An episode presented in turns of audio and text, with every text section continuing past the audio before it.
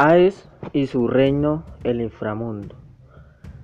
Después de la derrota de Cronos y su ejército de titanes, Zeus, Poseidón y Hades acordaron repartirse al mundo. Zeus eligió el cielo donde reinaba desde el monte Olimpio y Poseidón el océano, por lo que Hades tuvo que quedarse con el inframundo. Su reino era un lugar oscuro y siniestro a donde iban a parar aquellos que iban a, a quedarse sin vida, abandonado en la vida. Lo acompañaban el Erebo, el Tártaro y los campos elíseos. El reino de Hades, el primero de ellos, el Erebo, era una antesala de todas las regiones, allí donde entraban las almas de los muertos. Corantes, el barquero, los esperaba para realizar su último viaje a través del río Estigia. Tártaro era el destino de todo aquel que envidiaba, había observado una conducta indigna e inmoral, con el fin de sufrir todo tipo de penas y tormentos eternamente. Allí fueron a parar los titanes, los cuales habían pasado y levantarse en armas contra Zeus. Gigantes de cien brazos los custodiaban encargándose que jamás se saliesen o escapasen.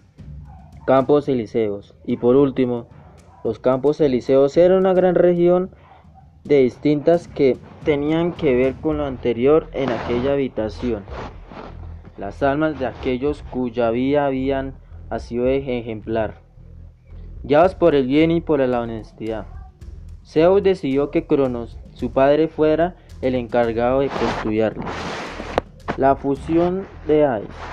A pesar de lo que muchos puedan pensar, Hades no era tan fierro como lo pintan. De hecho, era considerado un dios justo y en ocasiones compasivo. Aún si los griegos procuraban no pronunciar su voz en voz alta y su nombre no era que les trajera desgracia. La misión de Hades era principalmente la de quitar el que entraba en su reino no volviera a salir. Con eso contaban con la ayuda de Cerbero, el terrible perro con tres cabezas, pero no había sus excepciones. Hermes, el que hacía de mensajero de los dioses que visitaba a Hades con frecuencia.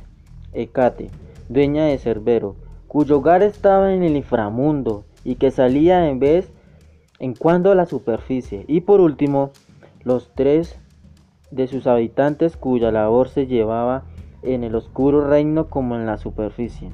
Los conocidos como Tanatos, Ignos y Marfeos, aunque Hades decía los castigos de los que habían muerto.